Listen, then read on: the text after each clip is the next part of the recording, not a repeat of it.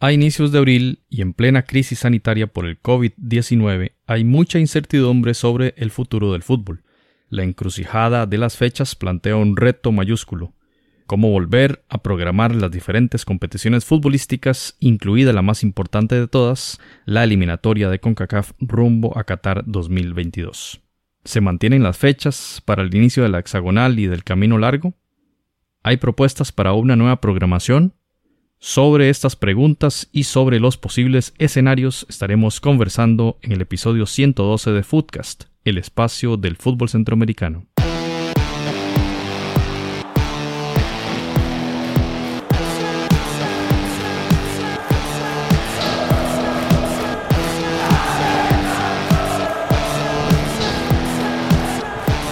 Footcast, el espacio del fútbol centroamericano. Bueno, un saludo a todos. Les saluda José Soro y estoy como siempre con Randall Sánchez y Jonathan Corrales. Así que Randall, bienvenido a Foodcast. Hola José, hola Jonathan. Aquí seguimos en esta crisis humanitaria del COVID, pero por dicha siempre tenemos temas para conversar y siempre es un gusto estar con ustedes a la distancia. Lástima, algún día nos vamos a volver a ver, esperemos. Pero aquí siempre con todas las ganas de saludar a nuestros amigos y amigas de Centroamérica y darles un abrazo eh, en estas situaciones que estamos viviendo ahorita hoy en día. Hola José, hola Randall y para todos los oyentes y sí, igual manera, ya estamos cumpliendo, creo que es la tercera semana en nuestro caso y bueno, para otro ya casi cuatro semanas de cuarentena y bueno, el lema es que esto en algún momento va a pasar, pero de momento hay que, hay que continuar en, en casa. Y a seguir las indicaciones, como lo hemos dicho en los últimos episodios, de las autoridades de salud. Compañeros, y bueno, el fútbol detenido en Centroamérica, excepto en Nicaragua, como ya lo hemos venido viendo. De hecho, hoy que estamos grabando, primero de abril, estaba viendo ahí en redes sociales que había fecha del, fútbol pinolero, lo cual súper extraño, ¿verdad? Para una circunstancia mundial como la que se vive. Creo que Bielorrusia es el otro país, si no me equivoco. Había otro país en Europa que tenía la liga eh, en actividad y creo que algunos de África también. Es un caso inaudito y lo que hoy queríamos hablar era el tema justamente de hacia dónde va esto. Los, los especialistas indican que la vacuna llegará entre 12 a 18 meses y este todo el mundo haciéndole números de cuándo regresará el fútbol, ¿verdad? Vemos que el tema de España e Italia, que son de las ligas más grandes del mundo, sigue el tema sanitario con una crisis enorme. Ahí eh, de fútbol no se puede realmente ni hablar cuando hay circunstancias súper graves en los hospitales y en las casas donde están confinadas las personas. Y acá en América, bueno, también se da eso, especialmente en Estados Unidos. Nosotros en Costa Rica con un sistema más o menos controlado, pero bueno, el tema futbolístico que nos convoca acá se complica también. Hemos visto, compañeros, el tema de las disminuciones salariales que hablábamos hace dos, tres episodios, que El Salvador fue bastante pionero en eso. Y tal vez un poquito empecemos por ahí. ¿Cómo han visto el, tema del fútbol acá en la región y las adaptaciones que han hecho los clubes? José, bueno, ahí creo que en el tema de la adaptación, creo que lamentablemente por lo menos hablando del área centroamericana, es, es, muy poco lo que, lo que podríamos incluso detallar de los clubes. Eh, sabemos que se están trabajando muchos con algunas rutinas, algunos planes de entrenamiento que están siguiendo en sus casas, pero todavía no hay luz, no hay luz al final del camino de lo que vaya a suceder en cuanto a los torneos. Hay algunos, por supuesto, y ya lo hemos comentado, que dieron el paso, el caso de El Salvador, que fue claro en que el torneo eh, fue finalizado con el campeón de el Once Deportivo, y lo que queda por definirse es lo del descenso, que va a haber un playoff ahí pues bastante polémico, pero estaría por jugarse en el próximo mes. Ahora bien, en el resto de los países creo que están esperando, creo que probablemente la evolución de las diferentes situaciones eh, sanitarias, pero pareciera, ¿verdad? Desde mi punto de vista que lo inevitable va a ser dar por desierto el, torneo. Es lo más probable para poder eh, planear con un poco más de calma lo que va a ser el inicio del, del, próximo torneo y quedaría entonces por definir cuáles van a ser las posiciones finales de cara a los torneos internacionales que estarían por disputarse en el segundo semestre del 2020. Hoy hablábamos con Julio César Cruz de Diario Díaz de Honduras y nos indicaba que hay algunas movidas internas ahí en los clubes para arrancar inicialmente el 16 de mayo. Pero claro, son conjeturas en medio de una crisis eh, de salud. Entonces apenas son, son como algunas de las ideas que surgen, así como en Costa Rica, que el día 13 de abril habrá reunión de los presidentes, como escuchábamos en el episodio anterior a Gustavo Pérez hablar del tema. Y bueno, ¿y cómo afecta esto a las elecciones nacionales? Y eso es lo que nos convoca en este episodio. Y leíamos de Fabián Coito, el director técnico de la selección Catracha, hablar de que sería ideal correr la eliminatoria, no iniciarla a como estaba planteada originalmente, que era en el mes de septiembre, en la fecha FIFA de septiembre, por todo esto que viene sucediendo. Ahora que usted, Jonathan, hablaba de, de que lo ideal sería, o más bien que el escenario que más vemos posible es declarar desiertas las competiciones, tiene que ver también con la planificación deportiva, que Gustavo lo conversó muy en detalle la vez pasada. Y Coito aquí lo, lo manifiesta bien claro. Eh, ¿Cuál preparación, si la fecha FIFA de marzo fue cancelada, cuál preparación va a tener las elecciones que van a participar tanto el hexagonal como el camino largo de cara ya a la fase más competitiva de la eliminatoria? Suena un poco complicado lo que propone Coito, pero al parecer es lo más lógico. Randall, ¿qué pensás de esto que dice el entrenador hondureño? Mira, como el mundo hoy en día, eh, no se sabe qué es lógico y qué es no, ¿verdad? Estamos viendo una situación tan extraña, ya digamos muchos ya hemos entrado ya con dos semanas de cuarentena y, y para una más ya hemos entrado en razón de que de que estamos viendo un escenario extraño, entonces eh, cualquier cosa puede pasar. Yo pienso que eh, la idea de Coito es sensata, ¿verdad? digamos, las elecciones nacionales no, no van a tener el tiempo suficiente para, para una eliminatoria tan cercana, ¿verdad? Entonces, eh, quizás correrla podría ser una, una, una, opción, o sea, no, no, tal vez no se ve lo más lógico desde el punto de vista económico, es que hoy en día tampoco hasta lo económico es lógica, porque digamos el mundo está, en una situación tan extraña, entonces ya no podemos decir, por ejemplo, de que, de que no, van a, no van a aceptar, por ejemplo, las, las, máximas autoridades porque, porque no sabemos cómo se va a mover este virus. Ya sabemos, por ejemplo, que al menos las dos grandes potencias del área, que son las que están marcando, el, eh, las que digamos que son las que dictan qué hacer últimamente en CONCACAF, están, son de las que tienen, digamos, los cuadros de crisis más, digamos, más recientes, que son Estados Unidos y México. Entonces tampoco podemos decir, bueno, es una cuestión para defender ciertos intereses. Entonces quizás aquí lo más sensato es ir, ir, pensando en que sí están ir corriendo las cosas, digamos, lo máximo que se pueda. yo sé que, digamos, ya pérdidas hay, ya pérdidas económicas hay, pero digamos que tal vez la parte económica tampoco no, no afecte tanto en la parte futbolística. Y si, y si tenemos una eliminatoria tan cercana a una salida de crisis donde ni siquiera, ni siquiera sabemos si los campeonatos van a renovar, porque también una incertidumbre, porque eh, yo creo que si hay alguien optimista en este momento son los campeonatos de fútbol de Centroamérica, todos creen que van a, van a regresar y todos están hablando de puerta cerrada y toda la cuestión, pero imagínense que ni siquiera sabemos cómo está mañana. Todos los días a mediodía uno oye la conferencia de prensa de la Casa Presidencial con la esperanza de que el ministro diga se bajó, bajaron los casos y también hay más. Entonces es un panorama muy, muy, extraño, quizás lo que diga Coito tal vez no es tan descabellado. Es sensato desde el punto de vista futbolístico, pero tal vez no sea tan descabellado, inclusive desde el punto de vista económico, porque en este momento la economía no está marcando la pauta del, mundo, porque está paralizada. Entonces, yo lo veo bien, sinceramente.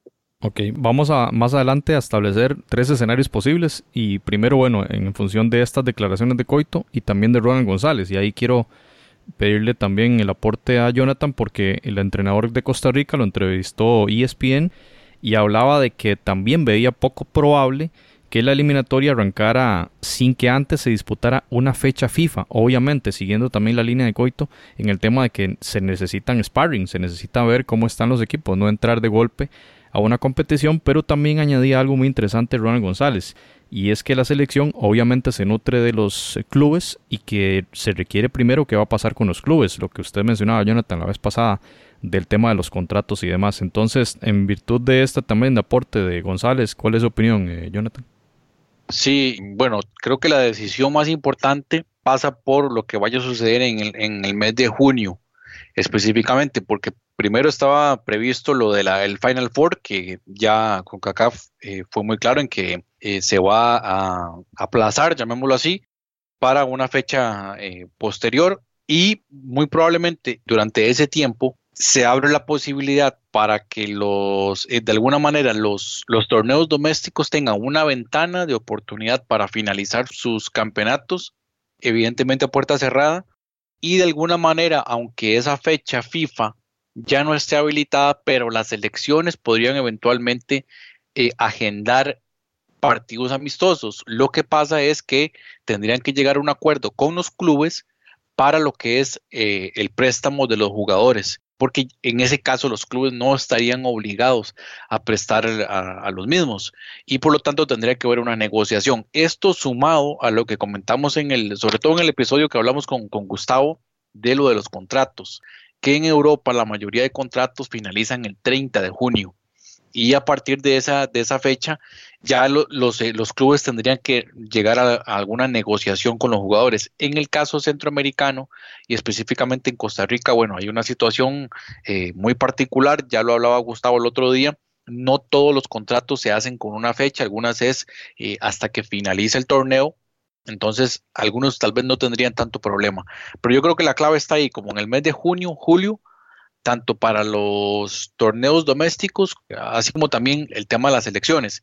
Como bien usted lo dice, ya no sería la fecha FIFA, la fecha FIFA ahí se pierde. Y si las elecciones tuviesen que eh, programar partidos, serían sin los seleccionados. Esto tomando en cuenta y haciendo la salvedad de que el inicio de la eliminatoria no se vaya a mover.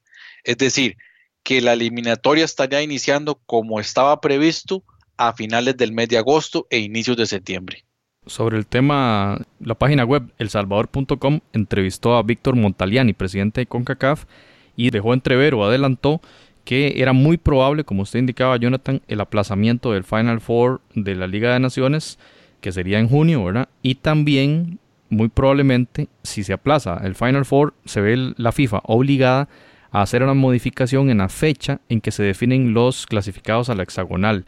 Y en relación con los clasificados al hexagonal, eh, la página, o más bien el programa FDP Radio de El Salvador, entrevistaba a Carlos de los Cobos, seleccionador salvadoreño, y indicaba que esta situación favorecía a la selecta, porque si la determinación iba a ser que ya no se jugaban más partidos por la cancelación de fecha FIFA marzo, más fecha FIFA de junio, pues entonces el ranking de la FIFA iba a quedar tal cual y el ranking de la FIFA más reciente, que es del 20 de febrero, está la selección salvadoreña 14 puntos por delante del séptimo lugar que es Canadá. Entonces era interesante ver también cómo tanto Montaliani como Carlos de los Cobos eh, indicaban esta cancelación y cómo afecta este tema a quienes van a jugar la hexagonal. A esto hay que alimentarle con otro detalle que pasó en Sudamérica y es que la Comebol se reunió la semana anterior y ellos le habían solicitado también a FIFA que las eliminatorias, que son de las más largas de todo el mundo, que iniciaban en marzo, se pasen entonces o que inicien más bien en el mes de septiembre. Lo interesante es que han estado reprogramando otras competiciones como el sub-20 femenino, el sub-17 femenino y la Copa América de Fútbol Playa, todas estas para el segundo semestre. Es decir, Comebol ha estado posponiendo actividades ya programadas para este primer semestre hacia el segundo semestre. Es decir, hay cierta noción o cierta esperanza de Comebol de que todo mejore en el tema sanitario y que puedan disputarse las competiciones. Y antes de darle la palabra a Randall, voy a mencionar un tuit que causó bastante polémica en estos días en Sudamérica y fue porque Daniel Bianchi, que es un periodista uruguayo, avisaba que la Comebol había recibido un comunicado de que la Organización Mundial de la Salud iba a poner como requisito para que el fútbol se desarrollara otra vez que cada jugador estuviese con la vacuna contra el coronavirus. Lo cual quiere decir, si esto es real, dicho sea de paso, fue un tuit y no pudimos encontrar alguna otra fuente fidedigna que lo justificara y que además este tuit causó mucho revuelo y muchos periódicos en todo el continente eh, repitieron la noticia de este periodista Daniel Bianchi. Según esto, bueno, entonces el fútbol iniciaría hasta el año 2021 por estas fechas de marzo abril, cuando ya esté más o menos se indica según los especialistas que va a estar la vacuna contra el coronavirus. Eh, bajo este panorama, entonces, vemos como tres escenarios, compañeros. Ahí le pediría la palabra a Randall de cómo analizar cuál es el más, el más viable. Primero, el escenario más de corto plazo, el que por ahora está, porque no se ha cancelado el Final Four, que sería jugar en junio Final Four y empezar eliminatoria en septiembre. Lo indico, es el más optimista de todos. Creo que casi nadie está vislumbrando que esto pueda pasar, pero es lo que está hoy aprobado y no se ha cancelado oficialmente. En un segundo punto, digamos que podría ser el escenario de Fabián Coito y Ronald González, que sería prolongarlo más allá de septiembre para jugar o disputar una fecha FIFA previa a efectos de entrenar y preparar bien a los equipos. Y en un tercer escenario que es de más largo plazo sería el de este Daniel Bianchi, el periodista uruguayo, que indica que no se va a jugar hasta el 2021 cuando ya esté la vacuna. Eh, Randall, ¿cuál de esos tres escenarios calcula usted que podría ser el más viable en función de, esta situación que vivimos en el mundo? Difícil, ¿verdad? Los tres están complicados porque como le dije en mi intervención anterior, no sabemos cómo está el mundo ahorita. Ya Jonathan dijo algo muy cierto, dependerá de este par de meses mayo, junio, para analizar cómo se ven las circunstancias. Eh, digamos, lo que le conviene económicamente y toda la CONCACAF es el de dejar todo por igual, ¿verdad?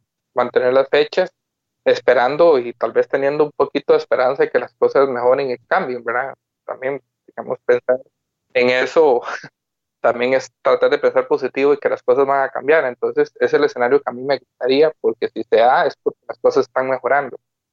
Eh, el más sensato, digamos, es el de, el de Coito y el de González. Y más a González, que recordemos que González podría ser entrenador, digamos, con menos trabajo con su selección. Entonces, incluso hasta le conviene, aunque no haya COVID en el mundo, ¿verdad?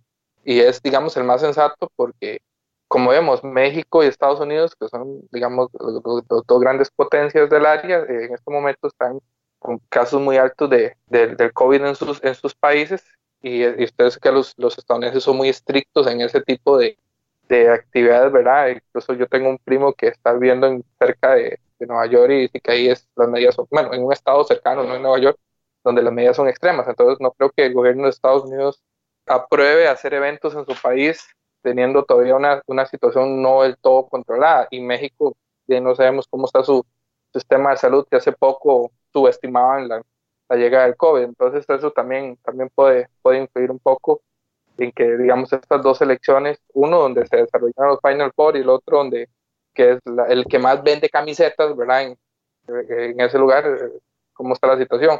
Y el de ese señor Bianchi, yo lo veo, digamos, no lo veo descabellado porque, como, como lo sigo insistiendo, no sabemos para dónde vamos. Este mundo no lleva en este momento un chofer. Entonces, este carro en que vamos todos, no sabemos, digamos, dónde se va a detener o no pero sí me parece que conociendo la idiosincrasia de esta presa, digamos, deportiva de estas zonas, eh, también eso posiblemente pudo haber sido un tweet para generar alarma o para generar, por ejemplo, algo, algo de polémica y al punto de eso que nosotros lo estamos comentando y ni siquiera sabíamos que existía este periodista anteriormente. Entonces, posiblemente creo que fue por ahí puede ir la, la intención de él de, promover esto, porque José, con lo estudioso que sos vos o Jonathan, yo sé que ustedes han investigado en, en todas las fuentes de FIFA y Comebol y toda la cuestión y no ha habido ningún comunicado al respecto. Entonces, ups, misteriosamente le llegó a él a sus manos. Entonces, yo creo que todavía este escenario no es probable en vista de que todavía falta bastante tiempo para que una vacuna salga a la luz. Entonces, pensar que se van a reanudar las eliminatorias hasta que todos estén vacunados, yo creo que es más bien hasta que el ambiente esté controlado. Ahí sí le podría creer. Y tal vez en Sudamérica, que es más complicado, porque nosotros solamente somos seis equipos, pero ya con las distancias de los jugadores, tal vez ellos sí van a tener que plantear su formato eliminatorio y van a tener que plantear, por ejemplo, como eran en el pasado, si se en grupos o si vamos a la Copa América como clasificación o cuestiones así, porque para ellos sí todavía es más complicado porque sus jugadores no están en Sudamérica y están a muchos kilómetros. Pero a mí me parece muy aventurado decir que la FIFA haya dicho que hasta que no estén vacunados, y más que la FIFA es un ente basado 100% en la parte económica y comercial, ¿verdad? Entonces no creo que, que no esté buscando ventanitas. interpreto, interpreto entonces que te quedas más con el escenario de, de Fabián Coito y de Ronald González. Creo que es el más realista, pero quiero que sea el primero porque quiero ser optimista, porque si va a haber fútbol, en esta época es porque el mundo ha mejorado la situación, pero sinceramente yo estoy, no sé para dónde va este carro, no llevamos chofer en este momento. Muy bien. Jonathan, ¿cuál, cuál ves vos? Ok, em, yo creo que puede ser por la, la opción 2, porque se estaban hablando el profesor Coito, el profesor González, probablemente sea la, que va a suceder. Hay, una, hay un par de ventajas, o si, podemos hablar de ventajas. El Mundial de Qatar va a ser en diciembre. Entonces, bajo la, la, estructura normal que se ha tenido y que se va a mantener hasta el 2024, que es cuando se firman los nuevos calendarios, alrededor de cuatro a seis meses de colchón, por así decirlo, para trabajarlo. Entonces, si se aplaza el inicio de la eliminatoria, el impacto sería mínimo.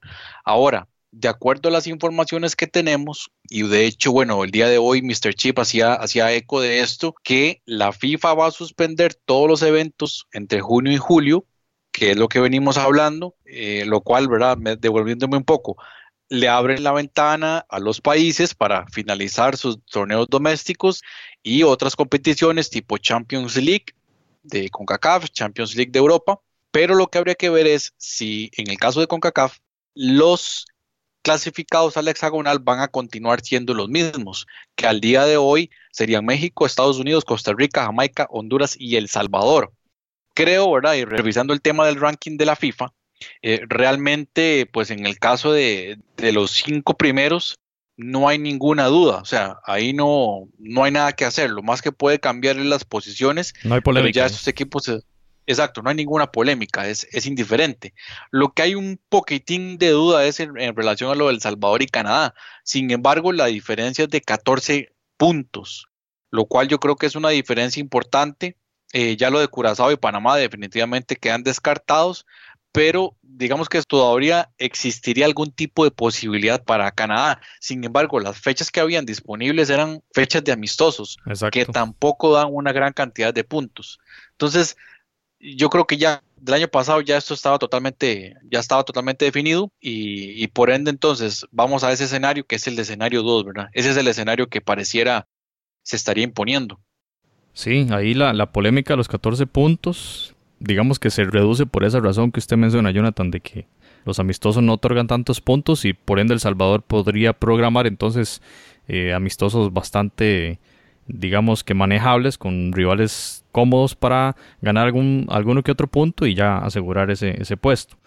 Ojo, eh, eh, ojo esto que, que nada más para finalizar lo de, lo de Mr. Chip, que sabemos que él ah, está, ¿verdad?, metido dentro de la organización de CONCACAF al día de hoy, digamos, si la hexagonal, perdón, si el ranking FIFA ya queda así y no se toma más, más puntaje, los cabezas de serie para la fase de grupos del resto de las elecciones para la clasificación al mundial quedaría Canadá, Curazao, Panamá, Haití, TIT, Antigua y Barbuda, Guate y San Cristóbal y Nieves. Nicaragua para la Nicaragua no sería cabeza de serie. Cabeza de serie. Exacto, para los grupos. Entonces quedaría en alguno de esos. Sí, y luego ah. revisando las fechas FIFA, que ahora Jonathan me ayudaba a encontrarlas, pensando en ese escenario 3 de postergar todo para el 2021, hay 10 ventanas, digamos, está la, la ventana de marzo, que hay dos fechas, mayo-junio hay dos fechas, agosto-septiembre, eh, dos fechas más, ahí van seis, en octubre y en noviembre. Hay 10 posibles partidos en fecha FIFA 2021 quedaría entonces el 16 de noviembre 2021, sería la última fecha FIFA de, ese año y por lo tanto casi un año antes del Campeonato del Mundo. Si pasara algo, que viene una segunda ola de contagios y necesitara el mundo hacer una nueva cuarentena en el segundo semestre, quizás sí retome en gran, en gran forma esta hipótesis que hay ahí de que la eliminatoria se dispute en el 2021. Para CONCACAF sí hay fechas suficientes. Pero uno se pone a ver en el tema de Conmebol, no, no serían 10 fechas suficientes para desarrollar toda la eliminatoria en función también de que hay Copa América, Copa Oro, Eurocopa, ahora mencionamos aquí fuera de podcast Copa Africana y además los Juegos Olímpicos. Eso digamos que alteraría enormemente los calendarios y quedaría solo la fecha de FIFA de marzo 2022 previo al verano digamos en el hemisferio norte y el sorteo que está programado en el calendario de FIFA, el sorteo del Mundial para abril 2022. Digamos que sí, para CONCACAF sí aplicaría bien en el tema de cantidad de fechas, pero para otras eh, confederaciones sería sumamente complejo y tendría la FIFA que redefinir por completo el tema de las, de las fechas FIFA. Eh, Randall, ibas a decir algo? Sí, bueno, como que le cayó anillo al dedo a la CONCACAF este cambio de formato, ¿verdad? Y de haber nombrado al hexagonal los, los que están en el ranking, ¿verdad? ¿Y qué piensan ustedes? No sé, se me va a correr en la mente, no lo he leído en ningún lado, que tal vez si, si las cosas se complicaran, entonces que la CONCACAF cambiara su formato y entonces en vez de hacer una hexagonal hiciera dos triangulares, con los dos primeros lugares de cada triangular clasificando al Mundial y los dos segundos disputando un repechaje. Yo sé que se quedaría en una, en una sede fija, se quedaría económicamente la, la intención de la eliminatoria, pero tal vez podría ser un escenario en caso de que las cuestiones sigan muy apocalípticas, ¿verdad? En este momento. ¿Cómo lo ven ustedes? No, yo, yo no lo vería viable porque además, ¿de qué pasa con el camino largo, verdad? Eh, esta es de las confederaciones que tienen más afiliados y por supuesto que los que no están en hexagonal verían muy golpeados sus intereses de ir al mundial, entonces no, no la veo tan viable, de verdad. Pero, por ejemplo, el problema ahí sería, eh, digamos, el que va al repechaje pero digamos los tres clasificados que si salen del hexagonal, no, no, incluso el, el repechaje sale del hexagonal también, ¿verdad? Yo estoy, sí, el, repechaje es el cuarto lugar del hexagonal. Entonces, digamos, eh, si el escenario es solo muy complicado, hacerlo eh, un premundial. Y, y cuidadito que con Cacao no se saque de la manga meter a Canadá, entonces haga una, una octagonal. Digamos que eso, eso sucedería si hay una segunda ola de contagios y todo se altera más todavía en el año 2021. Yo ahí sí veo, digamos, a, las confederaciones, no solo con CACAF, eh, tomando determinaciones drásticas y modificando seriamente los formatos de las eliminatorias, pero sí lo veo como la medida la más radical de todas y, y en el peor de los escenarios del tema sanitario. Compañeros, un comentario de cierre respecto a este momento de incertidumbre que de todo el mundo está como pensando y haciendo números, ¿verdad? De qué va a pasar. Yo creo que lo de los campeonatos locales ya lo tenemos muy claro, pero eh, los entrenadores de las selecciones nacionales están también haciendo, haciendo números. Entonces, un comentario de cierre de Jonathan. Bueno, y a, raíz de las de las noticias que nos han llegado, bueno, en el caso de Costa Rica fue uno de los pioneros en haber llegado a un acuerdo con los jugadores a nivel de salarios. En El Salvador la situación está un poquito más complicada y creo, José, que en Honduras todavía no hay un acuerdo en, realidad, en relación a los salarios, pero sí, digamos, a nivel de los seleccionadores de las respectivas federaciones, en el caso del Tolo Gallego, que ya anunció una reducción en su salario, y mm, probablemente otras federaciones van a, a verse obligadas a tomar ese tipo de medidas. Van a ser meses muy complicados Incluso yo lamentablemente auguro que algunos clubes no van a poder saldar sus deudas y por ende van a necesitar o la ayuda de sus respectivas federaciones o pues tener que desaparecer o, ceder su licencia federada. Uno de esos casos fue, eh, como ya sabemos, el vencedor en El Salvador. Aquí en Costa Rica, por ejemplo, el caso de la U Universitarios, que está en serios problemas y ni qué decir otros clubes, tal vez eh, de las segundas divisiones que lamentablemente están pasando por una, etapa muy complicada. Eh, si equipos grandes como el Barcelona, la Juventus están sintiendo estos efectos, imagínense lo que puede hacer con, con estos clubes que apenas subsisten con, sus taquillas, sus humildes taquillas. Em, cierre, yo creo que, bueno, para mí lo que lo más probable es la cancelación de los campeonatos para pasar a organizar ya el, siguiente torneo. Eh, probablemente sí, algunos partidos para definir algunas posiciones, pero probablemente es cierto. Ahora, en Europa apuntan a puerta cerrada en el mes de junio, que sería la otra posibilidad para poder cumplir con eh, las obligaciones de la televisión, sobre todo, que son los que aportan más dinero a los clubes y también, eh, obviamente, son los que, los que aportan más dinero también a las competiciones internacionales. Entonces, por ahí va el, tema, compañeros, de, lo que por lo menos eh, tenemos hasta el momento. Y hay mucho tema que viene con este aporte de Jonathan porque también veíamos que la FIFA va a realizar inversiones o inyecciones de capital muy importante en las diferentes federaciones justamente para que el mundo del fútbol no, no llegue a la quiebra. Y esa palabra quiebra la, ha mencionado incluso el presidente del Barça. Así que es un momento bastante crítico en las finanzas de todos los clubes y que también Randall, en cierta forma, y, es tema para otros episodios, eh, pone esa tela de duda de una industria que quizá es más grande o es menos grande de lo que creció, ¿verdad? De, de esa nebulosa o ese tema de fondos y demás que, que se fue creando con contratos muy, muy crecidos, mucho más allá de lo que era posible según las economías. Tal vez, este, Randall, un comentario de cierre para este episodio. Esto, esto me recuerda a mí, como un paréntesis, cuando el Tata Martino era entrenador del Barcelona. No sé si se acuerdan que, el Real Madrid contrató un jugador un precio muy alto, no recuerdo quién fue, que fue, que fue Bale, y que Tata Martino, que venía del fútbol sudamericano, él dice, pues pucha, se está pagando mucha plata por un futbolista, o sea, y él mismo hace el comentario, y en Europa le llovió, incluso a Ancelotti le dijo que es que él no conocía el fútbol europeo, no sabía cómo se manejaba, bueno, yo creo que Tata Martino era profeta, ¿verdad? el fútbol se ha inflado mucho, incluso hay, hay, hay, un meme que dice que paguen a Messi y a, Ronaldo para que busque la cura de la, del coronavirus, ¿verdad? Entonces, eh, yo creo que eso sí, va a ser un, cambio, va a haber un cambio, principalmente en nuestras economías. Yo, eh, con respecto al campeonato de Costa Rica, yo sido muy, muy poco probable que el campeonato se suspenda, porque hay demasiados conflictos de intereses, inclusive hasta ahí hay eh, una cadena internacional que tiene derechos sobre un equipo de fútbol y el cual muchos equipos están utilizando para promocionarse fuera de la, de la frontera de Costa Rica. Ellos bien con prisa, por ejemplo, o el nuevo canal Fútbol TV, y como en Costa Rica todo puede pasar, ahorita un quite que no veamos nosotros que, que medio que, que, digan se suspende acá y saca una, una cuadrangular rápida en, antes de empezar el siguiente torneo y ahí definen el campeón. o probablemente si, si logramos controlar un poco la, la curva expansiva del, del, COVID en esta Semana Santa con medidas muy, muy fuertes que ha tomado el gobierno de Costa Rica, muy probablemente esos lo utilicen de excusa para hacer el cierre de campeonatos a puerta cerrada y me imagino que también los mismos intereses deben estar en Guatemala, en Honduras. Eh, si, no se, si no se canceló en Nicaragua, que podemos creer que es de las ligas con menos inversión, entonces yo creo que todavía, todavía no me aventuro a decir que esta gente va a cancelar los, los campeonatos. Entonces el panorama, como empezó el, el programa de hoy, para mí es incierto y como Big Brother cualquier cosa puede pasar de aquí a mañana.